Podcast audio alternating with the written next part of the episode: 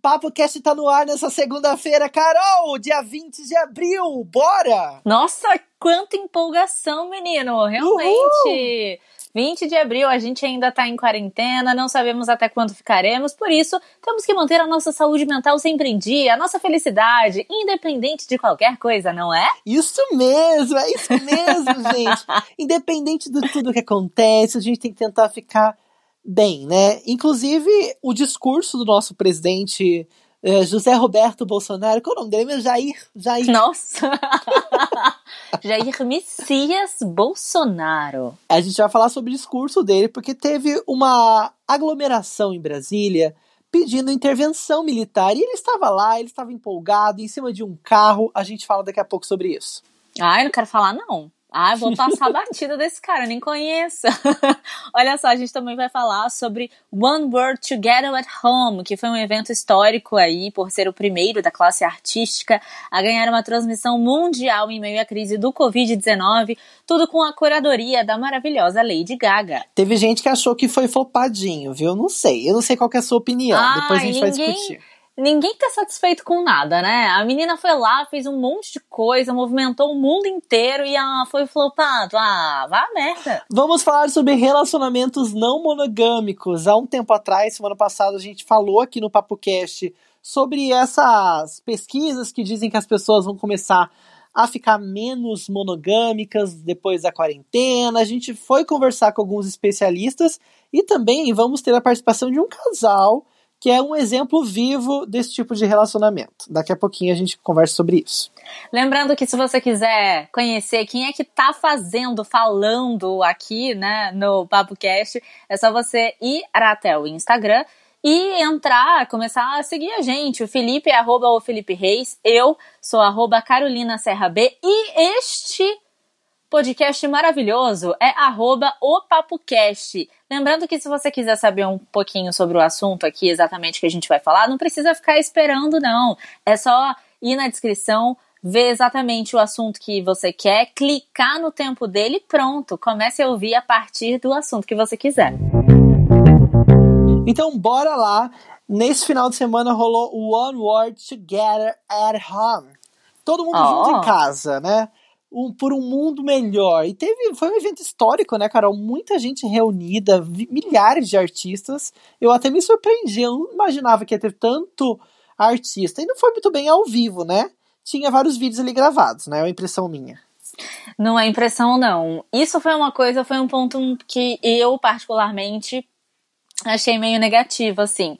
Mas antes de falar sobre esse ponto negativo, a gente precisa, sério, tirar muito chapéu para Lady Gaga e também para Global City, que, que teve essa intenção de oferecer um pouco de entretenimento, né, para o mundo inteiro e também a Organização Mundial da Saúde. Todos os artistas que participaram passaram pelo aval de Lady Gaga, que fez a curadoria desse festival.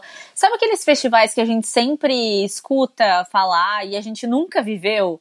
sabe, o Live Aid, também, enfim, outros que fizeram muito sucesso. Quem não lembra da música que foi eternizada também pelo Big Brother? Iarno, oh, Iarno, vocês lembram? Então.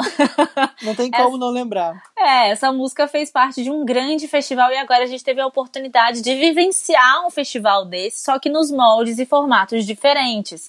Então, é, a Lady Gaga conseguiu reunir mais de 100 artistas ao redor do mundo inteiro. E esses artistas, no primeiro momento, eu achei que eles fossem entrar então ao vivo, mas pensa na logística, Felipe. Não ia dar para todo mundo. A gente Não realmente ia. sonhou, né? Não ia dar para todo mundo entrar ao vivo. Todos eles mandaram vídeos, alguns mandaram super produções, outros mandaram produções mais intimistas.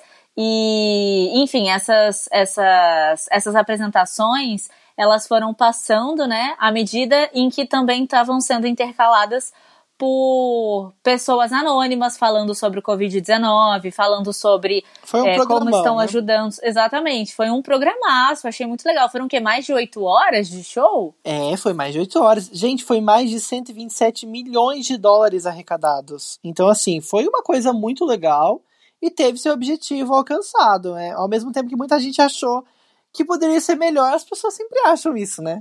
Eu Mas, vi Felipe, gente zoando, dizendo assim, ai, ah, teve live brasileira que foi mais empolgante. Mas aí que tá a questão, sabe? Não é questão de ser empolgante, nem se existe essa palavra, empolg... é empolgante, não sei. É, não é questão de, de ser ou não.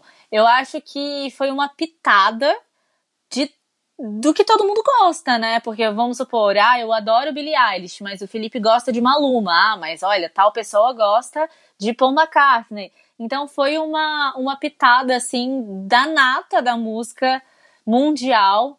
E o mais legal foi ver os quartos bagunçados, foi ver a casa como era, sabe? Esse negócio de fazer no estúdio, eu acho meio chato. Fazendo uma parede cinza atrás, eu acho meio chato. Eu quero ver como que é o piso da casa da pessoa, entendeu? eu vi a, a, eu, eu vi pouquinho dessa, não vi muito, eu fui, fui passando assim, mas um que eu vi ao vivo, já tava quase acabando, foi a Jessie G, que ela cantou, foi super legal e tal, e deu pra ver, assim, deu pra ter uma perspectiva enorme da casa dela, de onde ela tava, adorei. Eu queria ver mesmo, era eram as casas das pessoas. E teve Shawn Mendes e Camila Cabelo juntinhos, né, gente? Foi fofinho. Pra teve mim, eles não são muito empolgantes, assim. Não, são chatinhos. É, são muito teen pra mim. Teve algumas pessoas também que eu não conhecia, e isso foi, isso foi legal, né? Teve alguns, alguns cantores que a gente acabou conhecendo, né? Tinha alguns que eu já tinha ouvido falar, tinha ouvido falar da obra, só que eu não tinha parado pra ver e pesquisar, então foi legal ouvir pessoas diferentes, né? E teve alguns apresentadores também muito famosos que participaram. Parece que eles estavam ao vivo. Parece que os apresentadores reais, assim, o Jimmy Fallon, enfim, eles estavam ao vivo. É, disseram que são as três maiores emissoras americanas, né? Esses caras aí. Aham, uhum, Jimmy aí, Fallon, Jimmy Kimmel e o Stephen Colbert. É, aí os três participaram ali da, dessa live e estava sendo transmitido em várias emissoras, inclusive aqui no Brasil, a TNT transmitiu, o Multishow, e também pela internet, né? Que a maioria acaba assistindo pela internet mesmo. E eles finaliz finalizaram cantando Prayer, que é uma música que foi lançada em 98, com. que na verdade, quando foi lançada, era um dueto entre a Celine Dion e o Bocelli. Agora a Lady Gaga estava junto também, e o pianista super consagrado. Eles fizeram, tentaram, né, fazer como se fosse uma música tema, assim, mas eu acho que não pegou, não pegou. muito, não. É, não pegou.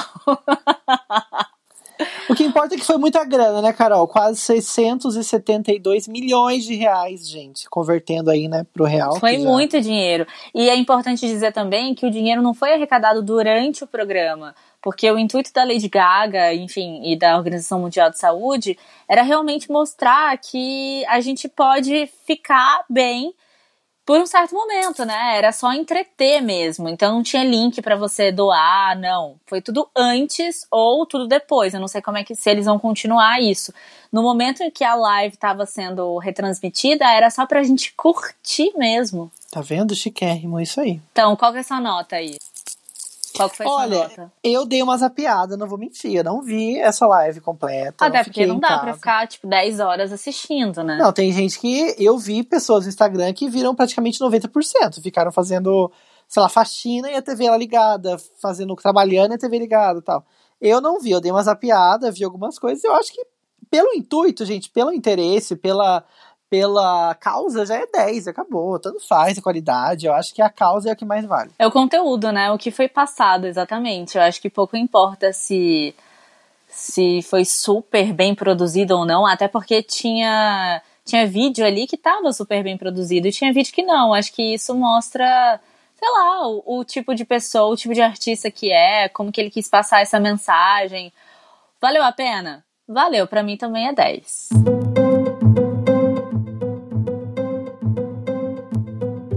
Agora, falando de uma coisa ruim que rolou nesse final de semana, o Bolsonaro esteve em uma intervenção ali, uma manifestação em Brasília, em frente ao quartel-general do Exército, e as pessoas estavam todas aglomeradas, muitas pessoas ali simpatizantes do presidente, e elas estavam pedindo, Carol, intervenção militar e gritando coisas como AI-5, fora Rodrigo Maia, fora sei lá o que, vão fechar o Congresso é pavoroso, né? Sempre acontece esse tipo de manifestação do, dos, das pessoas que são pró-Bolsonaro, né? Eu acho incrível.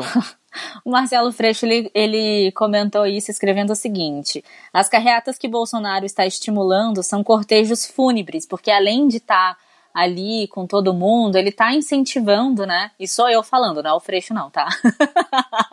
É, você que já foi numa aspas e Não. Porque tá rolando bastante manifestações aí em vários estados e tal. O Bolsonaro, ele tá dando crédito para essas pessoas, para os apoiadores dele, dele que, que fazem, que querem isso, né? Aí agora voltando para o Marcelo Freixo de novo. Elas colocam em risco a vida de todos os brasileiros, não só os lunáticos que participam delas. O presidente e seus apoiadores são responsáveis pela morte. Aí ele botou carreata do vírus, hashtag carreata do vírus.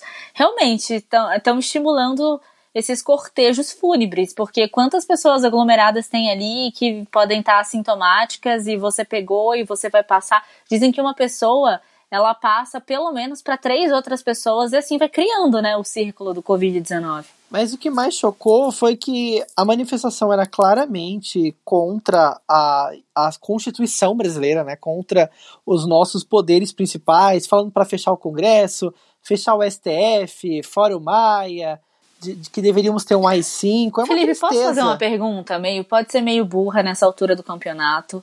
Meu mas Deus, assim... espero que eu saiba responder sem ser dois burros, né? Um burro pergunta, outro burro que não sabe falar. A questão é, qual, que é o lance dele em, em, querer, sei lá, eu não sei se ele quer o impeachment de alguém, se ele quer, não sei, se ele por que, que ele tem esse lance com o, o, o Supremo? Qual, qual é o negócio? O que, que ele quer da vida?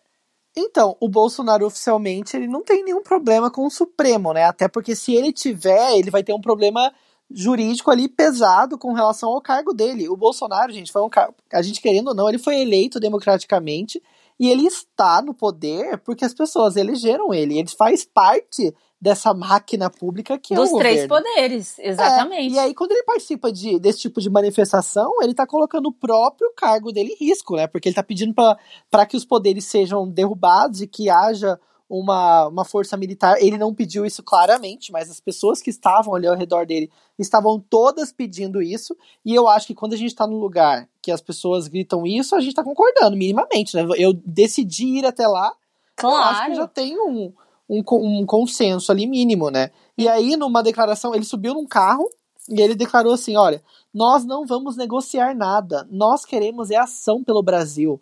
O que tinha de velho ficou para trás. Nós temos um Brasil novo pela frente. Todos, sem exceção, têm que ser patriotas, acreditar e fazer sua parte para que nós possamos colocar o Brasil no lugar de destaque que ele merece. Acabou a época da patifaria. Agora é o povo no poder. Eu não entendi nada. Sério mesmo. O que, que ele tá lá falando isso no meio de uma manifestação? É, e... é falta do que fazer. E isso que você falou mesmo, né? O Bolsonaro, ele começou a falar e tal, mas antes os manifestantes eles estavam gritando fora Maia, às 5, fecha o Congresso e fecha o STF. E assim, eu fico pensando, eu fiz essa pergunta porque quando a, a gente está muito falando sobre isso, mas a gente não está pensando às vezes, a gente não, digo por mim, tá, mas ele quer derrubar um dos três poderes. Aí o povo grita que também quer derrubar o outro poder. O que, que acontece? Bom, pensando que se só uma pessoa tiver poder, e aí, o que, que acontece? Sabe, é só ele que pode ter o poder? Então, gente, vamos começar a pensar o tipo de loucura que esse cara tá fazendo. Às vezes a gente precisa tirar algumas camadas, a gente às vezes só reproduz e não tá conseguindo entender o que de fato as camadas mais, mais densas do que ele tá falando quer dizer. Porque Felipe, se ele quer derrubar, se o povo fala para derrubar o para fechar o Congresso, o outro fala fecha o STF, o que que sobra? É, então, sobra só ele, né? Sobra é só fácil ele. assim, né? E aí os, alguns governadores fizeram uma carta, Carol, repudiando esse discurso do Bolsonaro, né? E também repudiando essas manifestações. A maioria dos, dos governadores assinaram, menos alguns. Eu vou ler aqui quem não assinou. Peraí. É, a carta não foi assinada pelos governadores do Acre, do Amazonas, do Distrito Federal, de Minas Gerais, do Paraná, Rondônia e Roraima. O que eu achei mais engraçado é que o governador de Minas Gerais, ele é de um partido que chama Partido Novo, né? Mas parece que os pensamentos deles não, dele não são muito novos, muito novos assim, né? Ele tá ainda pensando como, sei lá, uma galera meio antiquada. Ele até tweetou sobre isso, o Wilson. Não, opa, não, não é ele. Confundi. Ele não tweetou, não. Esse...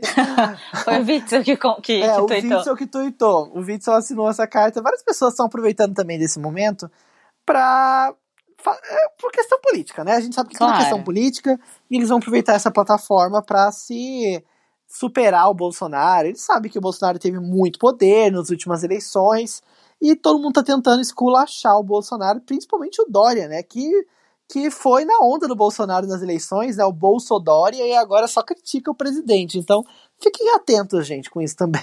É verdade. E até porque em São Paulo tá rolando várias manifestações contra o Dória, né? Também em aglomerações mil.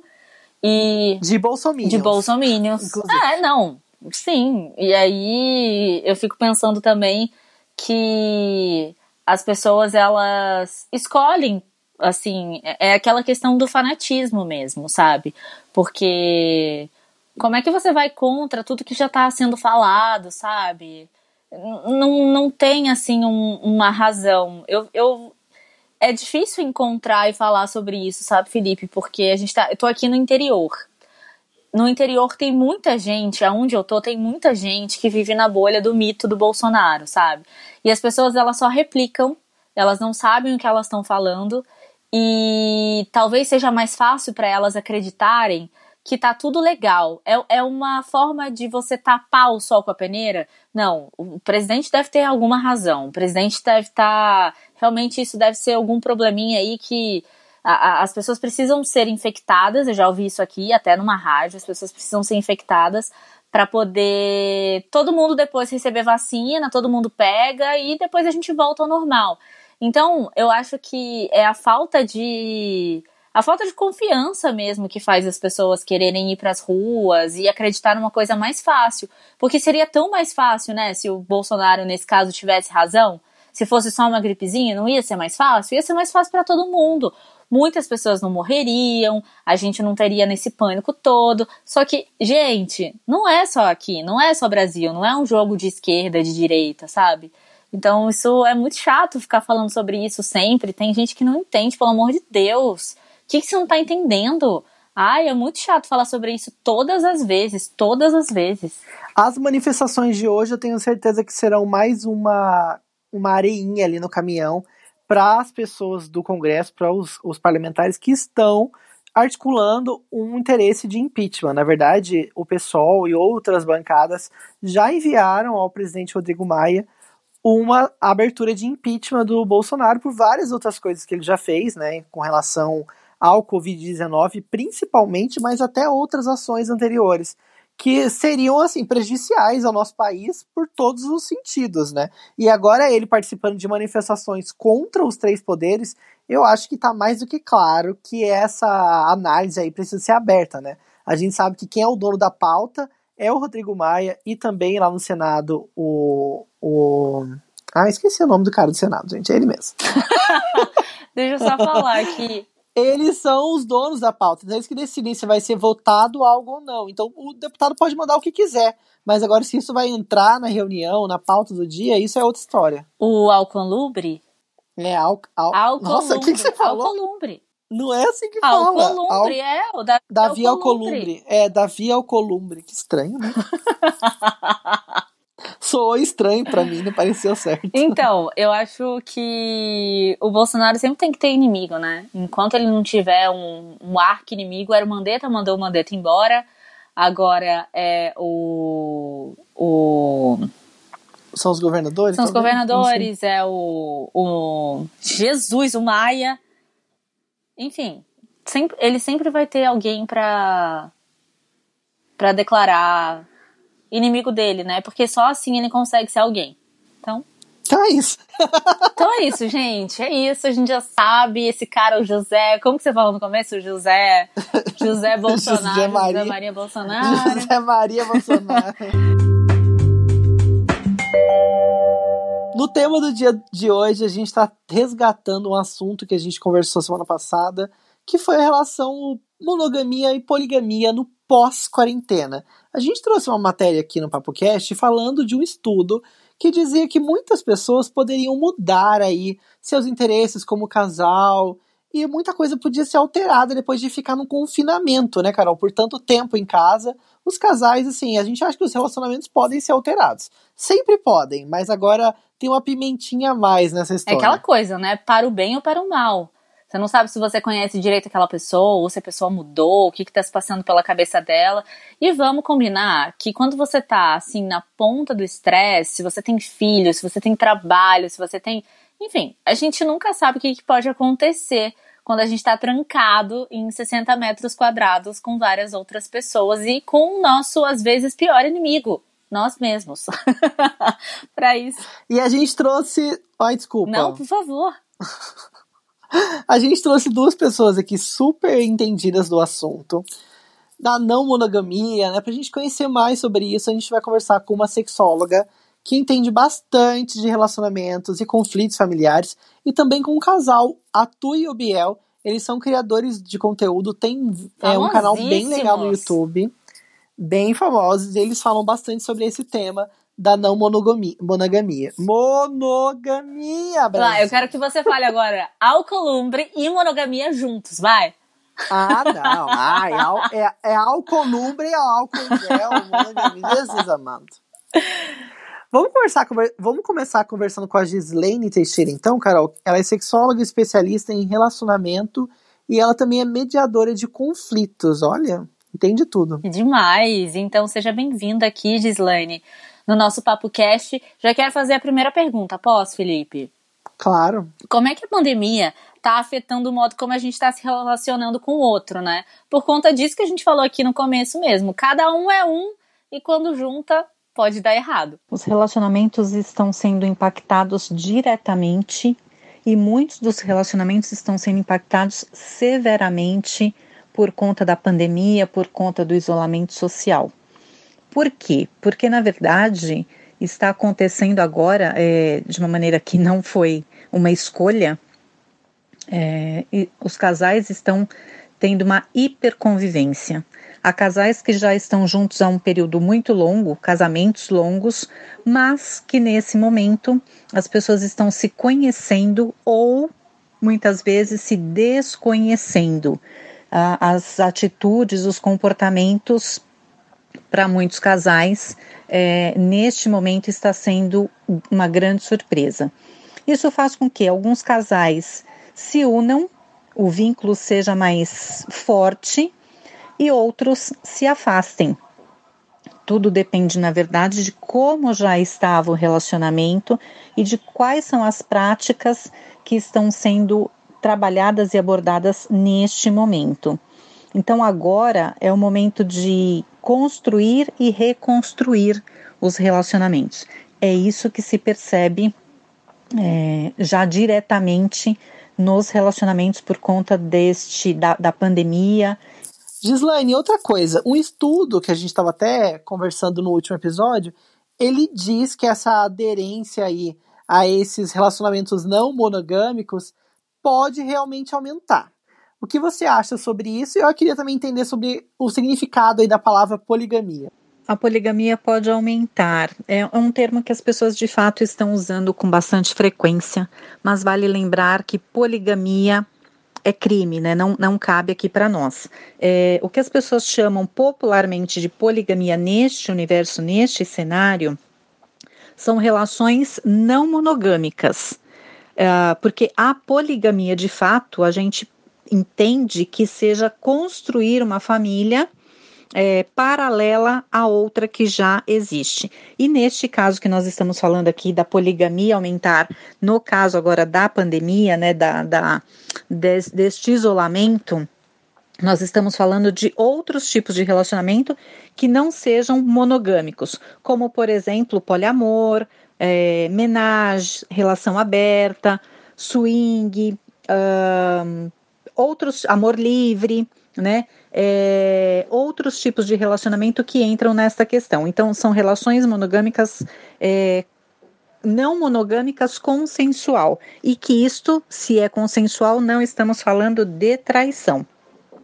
Eu entendo que pode ser que, que tenha um aumento, sim, em relação a essa questão. Por quê? Porque as pessoas é, buscam sair da mesmice, sair da rotina, extrapolar, buscar um mundo novo. E então pode vir sim essa questão de buscar algo que não tem na, no momento ou que não foi vivenciado. O que as pessoas buscam é pode aumentar, por quê? Porque é um convite a buscar fora aquilo que não se tem dentro, né? E eu tô falando do relacionamento que já existe. Esse fora esse dentro é do relacionamento que eu estou me referindo, a que eu estou me referindo. E é, vai buscar fora, vai, fazer brilhar os olhos, né? Aquilo que você não tem e que você busca compartilhar e agregar ou acrescentar no relacionamento já existente, que pode ser juntar ao que você já tem, ou pode ser é, realmente viver um relacionamento paralelo, que inclusive neste momento ele pode ser virtual, fazendo uso das tecnologias uma vez que as pessoas precisam e, e, devem ficar em casa. Então, pode sim aumentar, porque as pessoas buscam novidades. Então, pode pode ter esse aumento sim, essa aderência a este estilo de relacionamento. Gente, o legal é que a gente não confunda agora mais a poligamia com o poliamor. Eles podem ter até a mesma estrutura, tanto emocional quanto assim, de, de formação, né? que é uma pessoa que tem um relacionamento amoroso e sexual com várias pessoas ao mesmo tempo. Só que tem uma grande diferença a poligamia, ela tem que ter um vínculo legal, né, estabelecido socialmente e tem que ser socialmente aceito também. Já o poliamor, ele não exige mais do que a vontade que as pessoas têm esse relacionamento com outras pessoas, né? Não tem nenhum tipo de compromisso e, enfim, você você se relaciona com quem você quiser. Acho que é isso, né, Felipe? É, então, as pessoas confundem muito e a palavra acaba ficando assim global, né? Mas agora deu para entender um pouco melhor. Gislaine, então, pra gente continuar nosso papo aqui, que tá, tô adorando, e eu tenho certeza que as pessoas também adoram. Carol, inclusive sexo é um dos temas que as pessoas mais pedem pra gente trazer. É verdade. Olha, as pessoas gostam de saber disso. E é bom, né? Faz parte da vida. Todo mundo tem que saber. Ó, eu já imagino, Gislaine, que os sites pornôs, os apps de encontro, eles estão bombando, né? Até porque as pessoas estão em casa as pessoas usam o sexo como um escape né, nessa loucura que a gente está vivendo. Você acha que quanto mais tempo a gente tem, mais de sexo a gente pensa? Eu penso que pode ser as duas coisas. O sexo neste momento de, de, de pandemia, né, esse momento de isolamento, na verdade, ele pode ser sim visto como escapismo e, e pode ter o lado positivo, e ele pode ser visto como uma forma exagerada de, de pensar e, e, viver e refletir a questão do sexo em si, que pode aí não ser tão positiva, dependendo de como que, que é construída esta questão. O que eu quero dizer é o seguinte: claro que este universo de, de sites pornôs, de aplicativos de encontro, de relacionamentos, é, vídeos compartilhados por meio de, de toda a tecnologia, isso pode sim ser uma forma de escapismo e, e trazer questões positivas para o relacionamento é, que já existe, que você está com uma pessoa, ou até mesmo se você estiver sozinho. Então, pode ser uma, uma forma de você tirar o foco de toda essa situação pandêmica que estamos vivendo e que vamos né, combinar que não é nada confortável para ninguém, porque traz muitas inseguranças, muitos medos, muitas incertezas, e o sexo pode ser uma válvula de escape a sair, né, ajudar sair de todo esse cenário catastrófico que estamos. Por outro lado, é, o sexo também tem um outro, o, o, o outro lado da história. Claro que tende a ser, né? Nunca é uma certeza, porque depende de cada de pessoa para pessoa. Então, cada pessoa vai pensar e viver o sexo de uma maneira é, diferente da outra. Mas, é, quanto tende a ser, quanto mais a gente pensa em sexo, mais a gente quer fazer, né? Ter práticas sexuais. E o que, que acontece? É, se, eu consigo, se eu penso muito em sexo, mas eu não coloco em prática, isto pode me gerar uma frustração. Então, isso que era para ser uma válvula de escape ser positivo, pode ir para o outro lado e embolar todo o meio de campo. E como é que fica o namoro à distância, né, no meio dessa quarentena? Tem algum segredinho, tem algum conselho, tem alguma dica para os casais que não estão podendo se ver? O namoro à distância na quarentena, nesse período de isolamento, ele pode ter resultados. Depende, na verdade, do relacionamento, depende do casal, depende da forma como está sendo investido é, investir neste relacionamento neste momento, onde as pessoas de fato precisam ficar à distância, né? Ficar distantes e não tem é, o contato físico. Então, tudo depende também de como já era esse relacionamento, né? Como que ele já já caminhava, como que era a existência desse relacionamento. Então, por exemplo, se era um relacionamento é, pautado em sexo, que o, a grande questão, o que alicerçava o relacionamento era o sexo, neste momento ele pode ficar, esse relacionamento à distância, ele pode ficar comprometido. Por quê? Porque tudo ou quase tudo que já existia e que alicerçava esse relacionamento era sexo, era contato físico. E neste momento que não tem, então pode ter sim um grande comprometimento neste, neste tipo de relacionamento à distância. Agora, sexo não é tudo num relacionamento mas não é neste momento que vai ser construído nem a favor nem contra, né? Só vai mais ou menos balizar daquilo que já existia. Então, o que, que pode ser feito? Focar em outras coisas, não excluindo o sexo, porque nós temos tecnologia e o sexo pode ser feito, pode né, ser feito o sexo virtual, e claro que passa longe de ser como o, o pessoal a estar ali em contato de fato, mas é o que se tem no momento, então é explorar as tecnologias em favor da, do benefício que pode trazer. E agora, Carol, vamos conversar com a Tui e o Biel. Já quero agradecer, viu, Gislaine, pela sua participação. Inclusive, a, a Gislaine está no Instagram, é Gislaine Teixeira, arroba Gislaine Teixeira. Vai estar aqui também na descrição do nosso Papo Cast.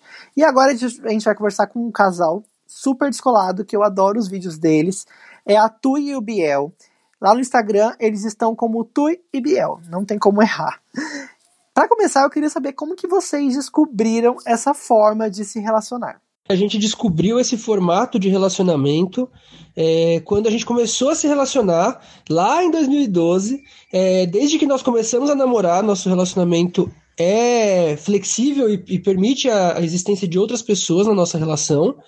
E para a gente foi sempre muito natural, porque já era uma necessidade de ambos, né, se relacionar com outras pessoas também e viver isso, né, apesar de ter um relacionamento romântico.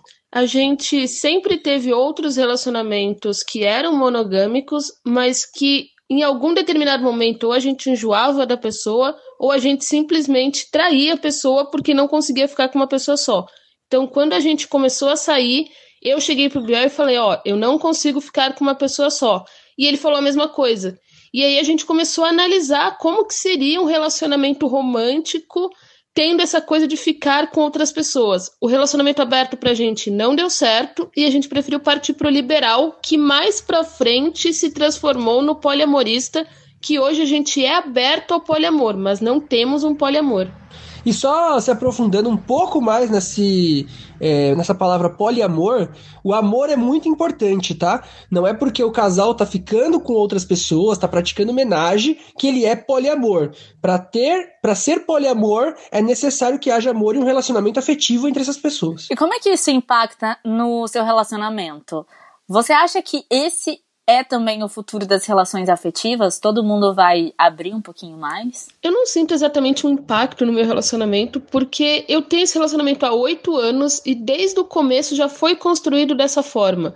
A gente já era liberal desde a primeira semana e no meio do caminho a gente acabou se descobrindo poliamorista, porém a gente não teve nenhuma quebra drástica de agora somos assim. Não, foi tudo muito natural então não tem nenhum impacto. O impacto acho que seria mesmo ser mais fechado, ter, ter uma mudança drástica indo para o monogâmico, que isso é uma coisa que a gente não quer de forma nenhuma.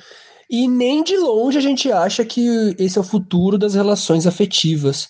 É, eu acho que ser poliamorista ou não está muito mais próximo de uma orientação do que de fato uma opção.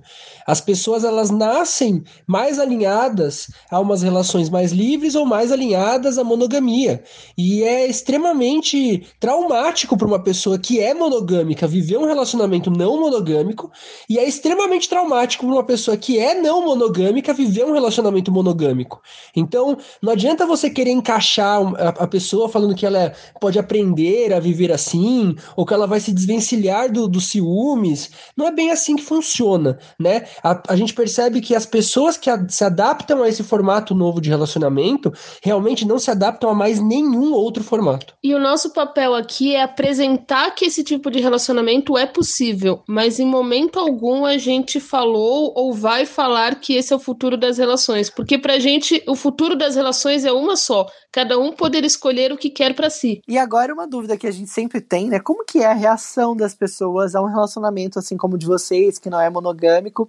Isso tem mudado, vocês acham? A reação das pessoas é muito é, dependente do que a pessoa acredita previamente, né? Então, se é uma pessoa mais conservadora, que acha que a família é mais pautada por aquela família cristã, de papai, mamãe, filhinho, sabe? E, e tudo assim, ela vai olhar para o poliamor e não vai aceitar, não vai conseguir entender e não vai fazer parte do universo dela mesmo.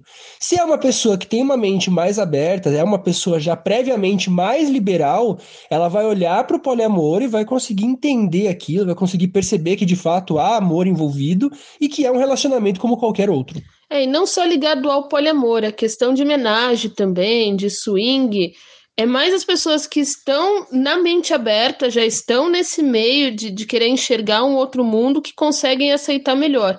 Uma pessoa tradicional é raríssimo de aceitar, e isso a gente não tem visto mudança. No máximo que a gente vê de mudança são aquelas pessoas que estão meio em cima do muro, que não conhecem ou que não têm nenhuma opinião formada sobre, e aí, quando é apresentado ao assunto, até tem um estranhamento, mas aceita ver um pouco mais e entender melhor. Mas não necessariamente essa pessoa vai querer levar para a vida dela ou vai achar certo. Ela talvez só ache que tá tudo bem e respeite isso. Ai, adorei saber um pouquinho mais sobre eles. Inclusive, Felipe que me apresentou eles, você lembra? Lá em 1998? Que faz muito tempo, faz muito tempo, você lembra, né? Eles estão bombando, gente, no YouTube. Tem quase um milhão de inscritos. Vai lá também.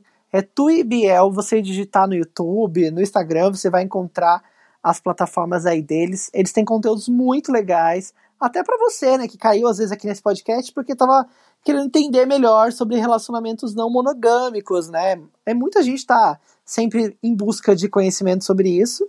E é ótimo, os vídeos são inspiradores, é muito bom para você tirar suas dúvidas. Muitos especialistas no assunto.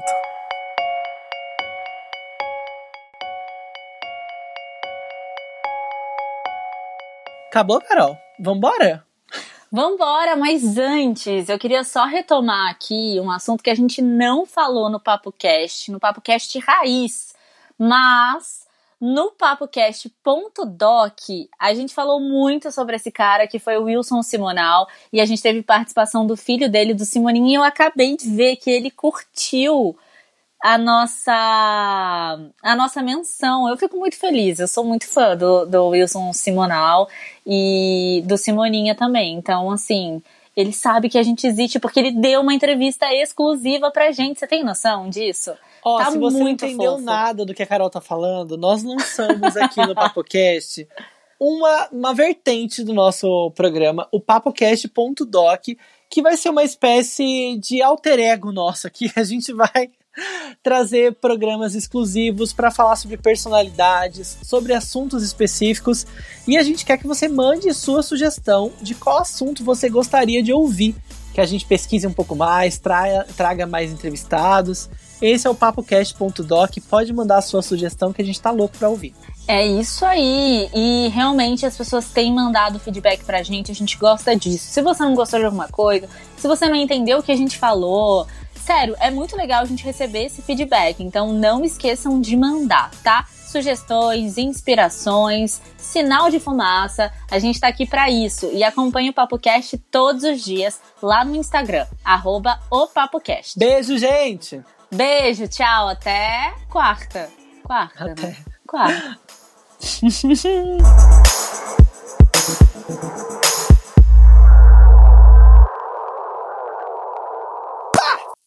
Oh, glória!